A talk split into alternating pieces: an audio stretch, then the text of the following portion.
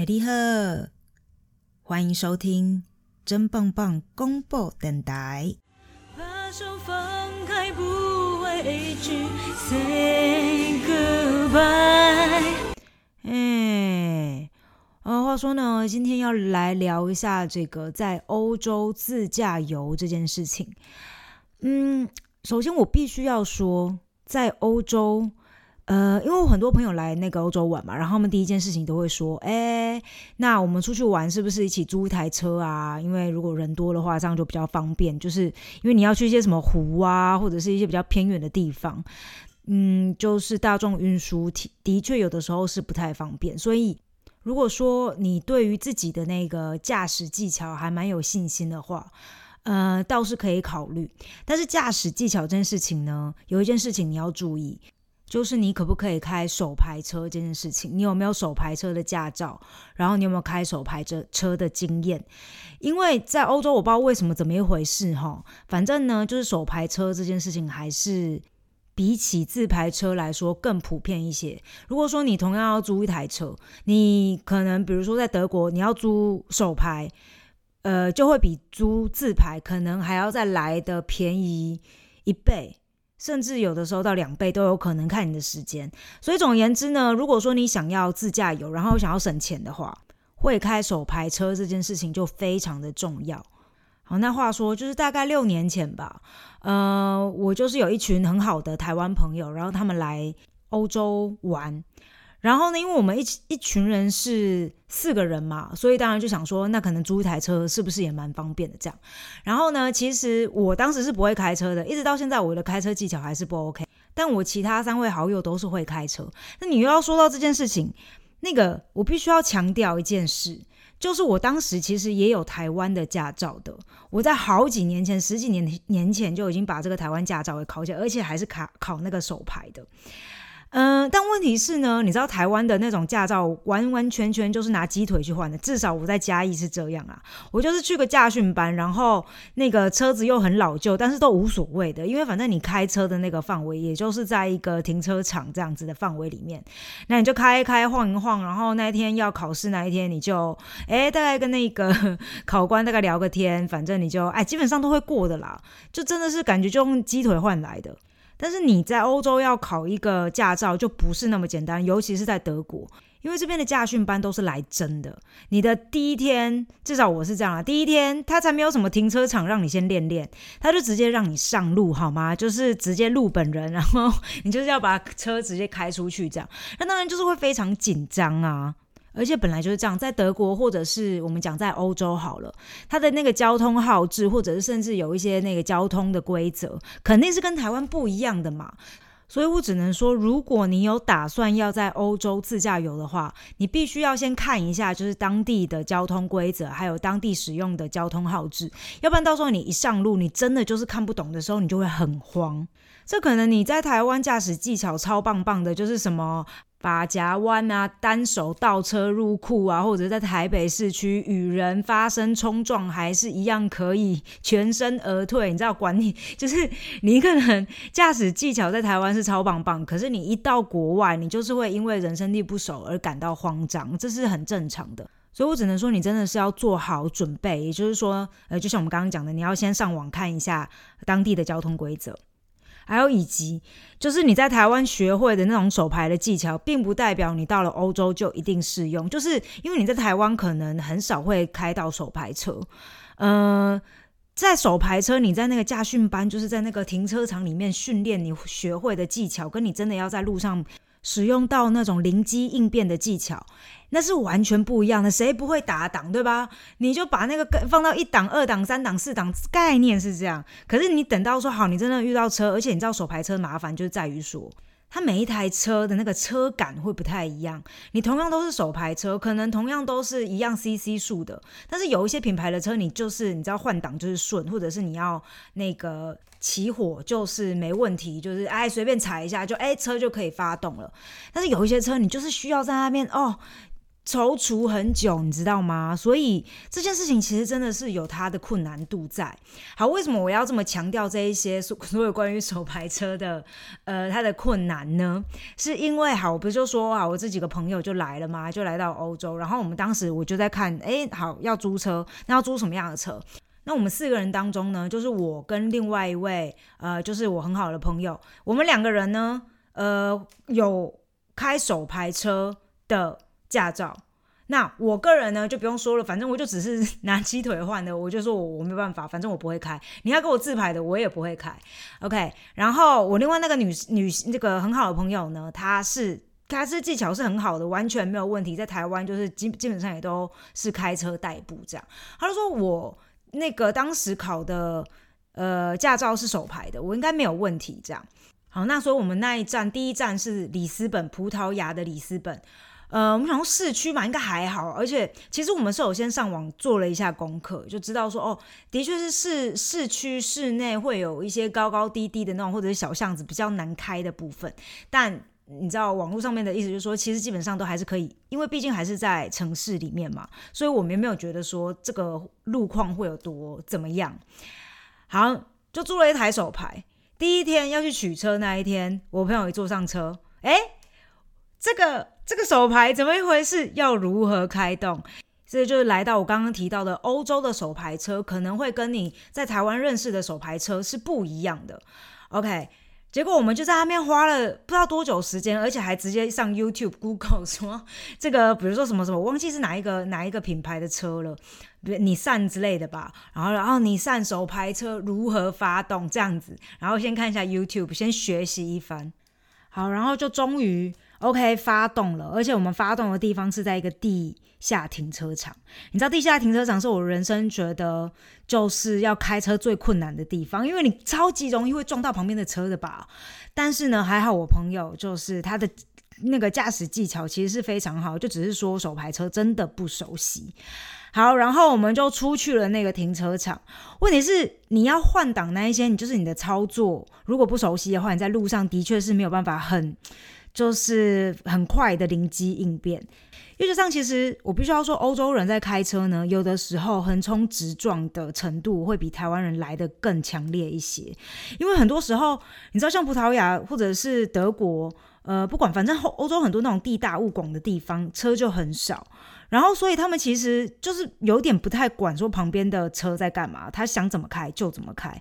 德国是还好了，因为我觉得德国人对于那种就是交通啊，或者是呃守秩序这件事情是非常的在意的。但是葡萄牙或者是你去西班牙、意大利、希腊这一些，你知道有一种南欧风格的、非常的自然、热情、奔放的这种这种国家，他们开车的技巧一样是这么的奔放哟。而且我必须要说，欧洲就是有很多很小条的路，你经常就是地图跟你说你要右转，然后你就直直直驶，你就你就你就看你就没有看到那一个要右转的路，为什么？因为那条巷子也太小条了吧。然后所以我们就只好再绕出去，又绕了一大圈，再回来想说不可能，刚刚没有需要右转的地方，就一看就是一个你如果你右转的话，就只有一台车可以进去的那种弯那种路，就这样小条小条，超级小条。那这些问题都是我们当时在租这个手牌车，或者是决定要不要自驾游的时候都没有去思考到的。好，然后我们就驶出了那个停车场，我们的第一站竟然就是要去葡萄牙的新特拉，它是一个 山区，就是一个山区，然后我们要去那边看一个城很漂亮的城堡。OK，先遑论这个城堡到底漂不漂亮，我们去的那个路上真的是吓歪了我们，因为就是山区嘛，所以你可以可以可以想象，它那个路哈其实是蛮小条的，路小条也就算了，然后又很蜿蜒，所以基本上就是你经经常会有一些车是直接对对面会过来的，然后又夹带了很多的法夹弯。这个时候你又是第一天，然后就是对于手排车不熟悉的状况之下，你真的是会很慌张。那个人就是我的朋友，他真的是我可以想象，诶，我们全车的人就是屏息，你知道吗？在他开车的时候，以及前面如果有车那个要过来的时候，因为你要换挡嘛，你速度要慢下来，你要换挡，要不然你的车就是会停，就是会熄火。然后熄火的话，那就是非常的危险，因为你后面一直可能都会有车。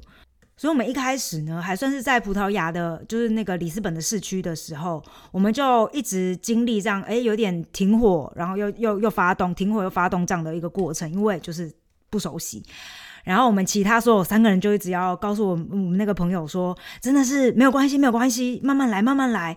然后后面有车没有关系，不要理他，不要理他，不要看。但是那个驾驶的，也就是我这位朋友，他当然就是会很紧张啊，因为你毕竟就是在车水马龙的一条路上，对吧？好，然后又更不用去讲说我们人在山上，就是山区囊路的时候，他又更加的，就是紧张到什么样的程度。但还好，反正我们一路。就也还算是蛮慢的吧，就是那个后面的车应该就真的超级不爽，然后就一直在扒我们，但反正也无所谓了，生命重要啊，各位。呃，总而言之，我们就到达了辛特拉的山区。OK，那到达了山区之后，我们就就下了车，第一件事情就是觉得哎腿有点软，所以先去找个咖啡厅休息一下，冷静一下这样。然后我们就坐下来，然后我这位好朋友呢，就是驾驶的呃这位好朋友，嗯，他就。他就说：“我呃需要去旁边打个电话，我要打电话给我家人，这样报个平安。”结果他一打，他一把那个手机拿起来，然后他好像是想要打给他妈妈吧，但是他妈妈没有接到那个电话，是他哥哥接到的。接下来就哥。在这边开车真的好可怕，就哭了。然后我们几个人，其他三个人就是在咖啡厅的另外一个房间，因为他其实就是到一个很像那个抽烟的那个户外的空间去。但其实我们坐在里面，还是听得到他在讲电话的声音，就知道说他真的压力非常的大，然后就 QQ 了这样。然后因为就是打电话给家人嘛，要报平安什么的，所以你就会讲到说哦，真的开车真的很可怕。然后一回来，我们也只能说嗯，那个赶快喝茶，赶快喝茶。就是压压惊这样，但问题是你当下也已经骑虎难下。就是我们这四个人呢，就只有我跟他有手牌的驾照嘛，其他两位他们都是自牌的，所以那你要叫我开也不可能啊。那其他叫叫其他两位开的话，他们就是也根本没有学过手牌的车啊，所以就必须要是我这一位朋友继续完成这整趟的旅程，而且那一天其实才第一天哦，反正就已经非常的崩溃。然后呢？嗯，也还算是非常的安全啦，因为他虽然说他自己非常的紧张，呃，以及我们其他的人都还算也都是帮紧张啦，但都还是非常的安全到达了目的地。好，然后我们就是里斯本大概就几天的时间。然后我们就把车给还了。后来呢，我们就去了这个葡萄牙的一座海岛，叫做马德拉。马德拉这座岛上呢，真的是没有什么交通工具。你如果要等公车的话，有的时候就是每小时一班，或者是每两个小时一班。所以你真的就是必须要开车。这个时候就是自驾游是必须的。OK，那我们又再度的呃。当时呢，我就问他啦，诶，我忘记我是先租了还怎么样，反正又是一台手牌车。那当时我这位朋友就说，嗯，应该是还好，因为他已经在里斯本有训练过了嘛，所以就觉得，呃，现在就是也比较驾轻就熟了这样。没想到马德拉的那个路况，我跟你讲，真的太惊吓，这就是一个非常的高低起伏的海岛。你就是每次就是开在一条路上，然后突然啪一个，然后就往下直冲这样，然后又突然啪一个又要往上开始就是往上攀爬，然后就就呈现一个九十度的那种感觉，然后或者是你突然要右转，OK 好，你右转，结果一右转，结果竟然发现你那个路是直接直直的往下，然后前面就是一大片大海这样，你那个心情，你那个 腋下基本上呢就是没有干过的，基本上就很湿很湿。那这样也就算了。然后，因为当时呢，我也没有什么驾驶的经验嘛，然后就是要看 Google 的地图，我们叫导航，然后要去到另外一个小镇。结果那个 Google 的地图就告诉我们说：“OK，你走那个某一条路是最近的。”我们就走了那条路。结果发现呢，Google 其实我觉得这件事情一定很多有开车人都会发现，你如果是用导航，Google 有的时候跟你说直线距离最近，但并不代表这一条路的路况会是最好的。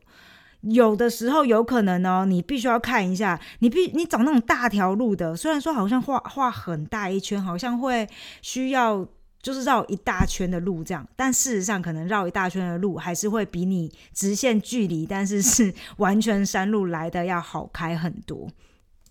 那我们当时就是这样，就选择了 Google 告诉我们说直线距离最近的那一条路，但是就是完完全全的发超多发夹弯，大概每两分钟就是一个发夹弯。然后我们那时候又已经傍晚，就是对接近傍晚，然后才开始就从城市要开到另外那个小镇去。一整趟就是觉得天哪，人生怎么会有压力这么大的一件事情啊？开车。而且重点是还不是我自己开哦，是我旁边的朋友开。但是我自己也觉得，天呐，压力有够大的啦！而且开车这件事情呢，带给我们的压力，不只是就是在开车的当下有压力以外，可能就是在这整趟旅程当中，只要想到说哦。就是又要开车了，压力就来这样，以及就是我们可能因为就是一直在这样有一点压力的的的状态之下，所以会变得有点神经兮兮。就比如说我们那个时候就是在马德拉的时候，就到了另外一个小小镇去嘛，然后我们在小镇呢是租了一个很大的房子。嗯，然后我们只有三个女生，其中一个一一个朋友呢，他已经先到先回，必须要先回台湾了。我们是三个女生住在一个很大栋的房子，然后这个房子不知道为什么它的它就是不好好放个墙，它就是四面都是玻璃，所以你是望得出去的，视野是非常的漂亮。它又是在一个有点山坡上，它其实是一个豪宅。我们凭良心讲，但问题是太大了，对我们三个人来说。那其中呢，有一位朋友。也不是有一位吧，应该说我们三个人都有一点在惊吓当中。然后有一天呢，我们就是先去洗衣服，洗完衣服之后，我们想说那先去超市买个东西。超市买东西回来了之后，我那个洗负责洗衣洗衣服的朋友，他就突然很很紧张，就冲出来就说：“哎，珍珍，刚刚有人在这栋房子里面。”然后我就说：“哈，怎么可能？就是你会觉得说这这种地方鸟不生蛋的，谁要来就是。”偷你的东西就觉得应该是安全的吧，但是你又不知道，你不确定会发生什么事情，而且重点是你要偷东西，为什么只偷洗衣机里面的东西，对吧？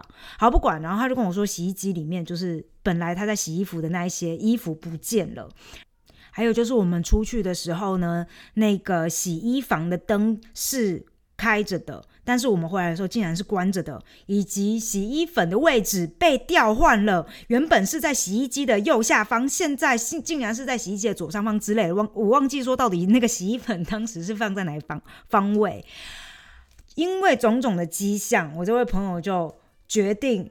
应该说，他就认为一定有人闯入我们的房子里面。然后，当然你会想说，会不会是房东人很好，就是看我们洗衣服的那个，就是已经已经洗好，然后帮我们拿出去挂之类的。那当然就是没有。好，这个时候呢，我就想说，嗯，我也不知道哪里来的一个灵机一动，我就去厨房拿了一个锅子。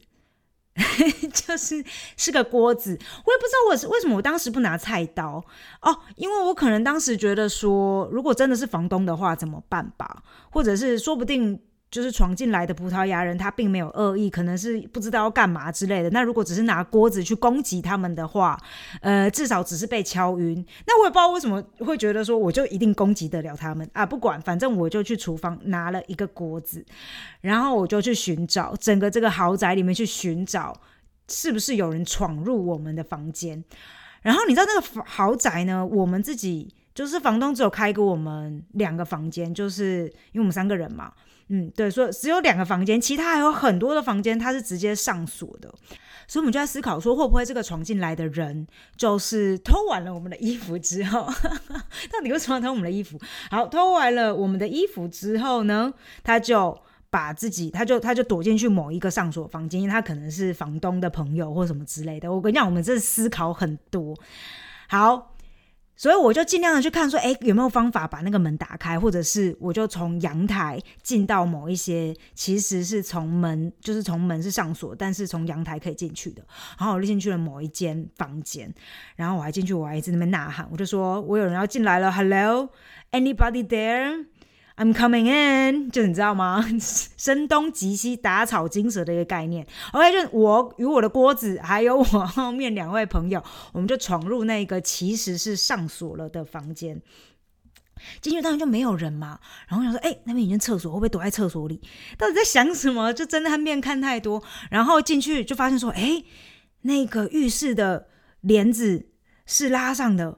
我还这样哦，有没有人在那个浴帘的后面？什么之类的，然后我要把那个浴帘很大声啪打开，当然就是没有嘛。其实你从外面就看得出来说浴帘后面有没有人，你说对吧？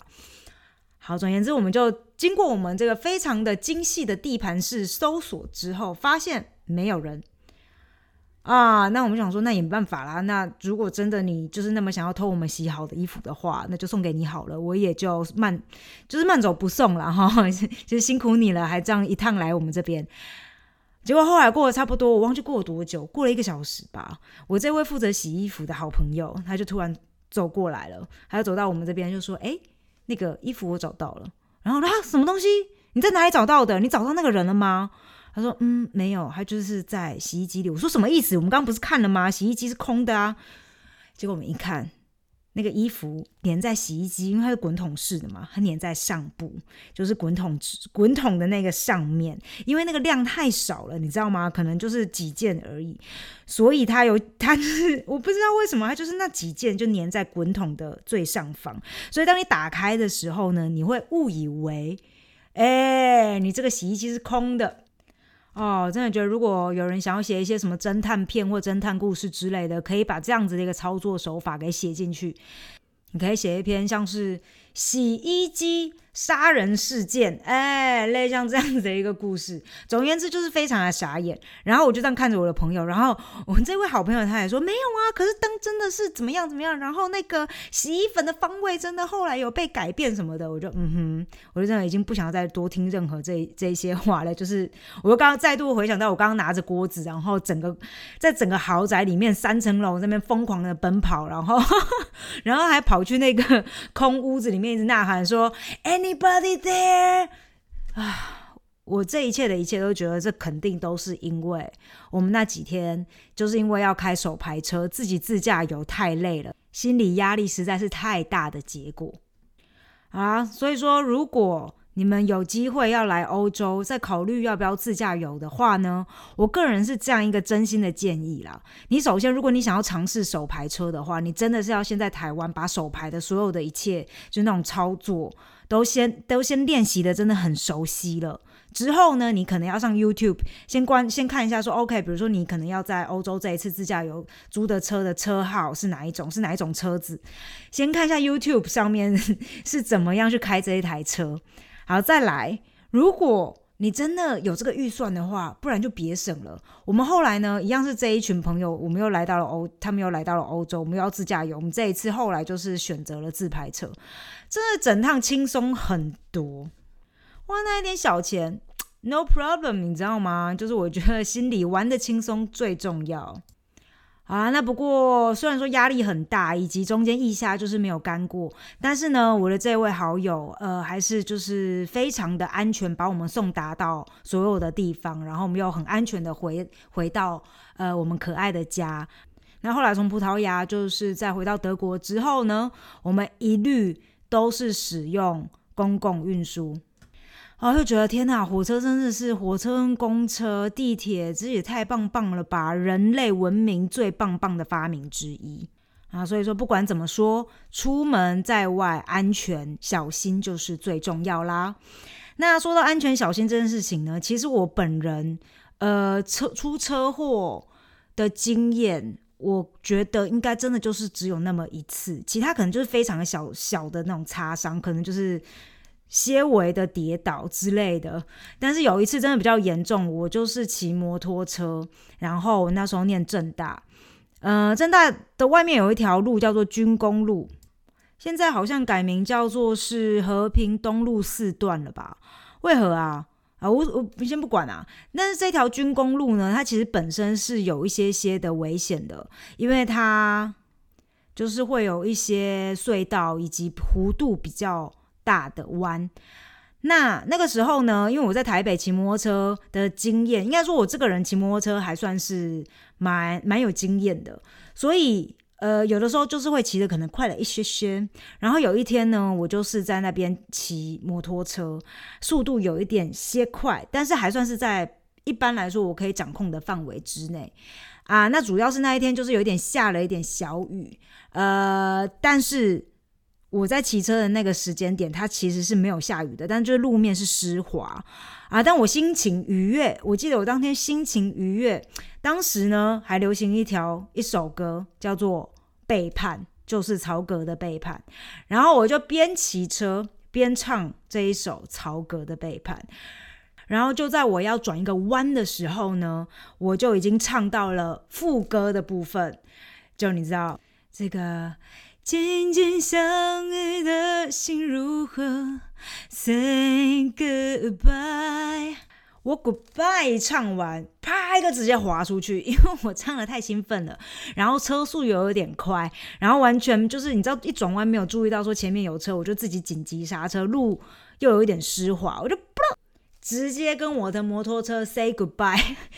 哇，然后问题是，其实呢，真的是后面也没有什么追车，然后我的前面，我距离前面那台车的距离也还有一点，反正就是我自己的那个反应过度啦，因为我可能一转弯的时候，然后自己心情过于亢奋，然后就是以为我快要撞到车了，就自己紧急刹车啊，反正这肯定都是曹哥那个背叛这首歌的错啦，实在是太容易让人家分心了。但我只能奉劝大家，你如果是在开车或者是在骑摩托车的时候，也尽量不要唱。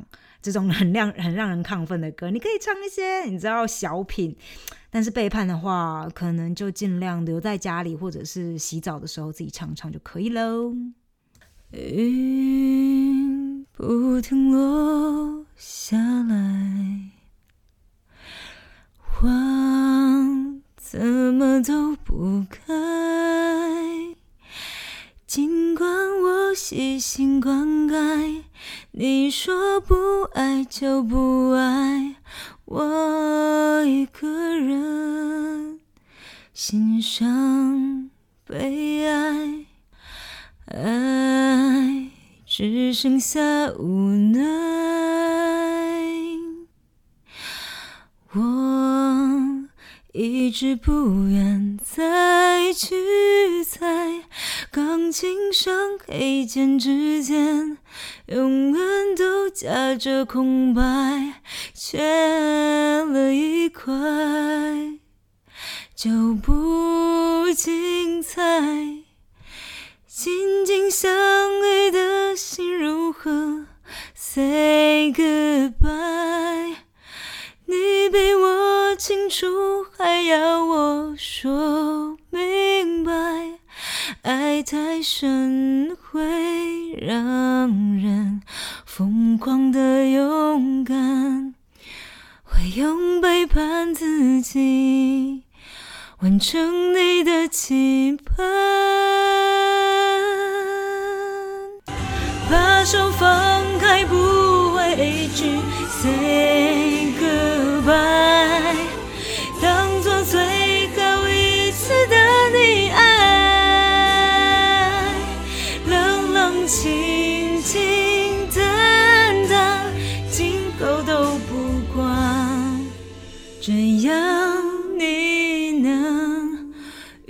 愉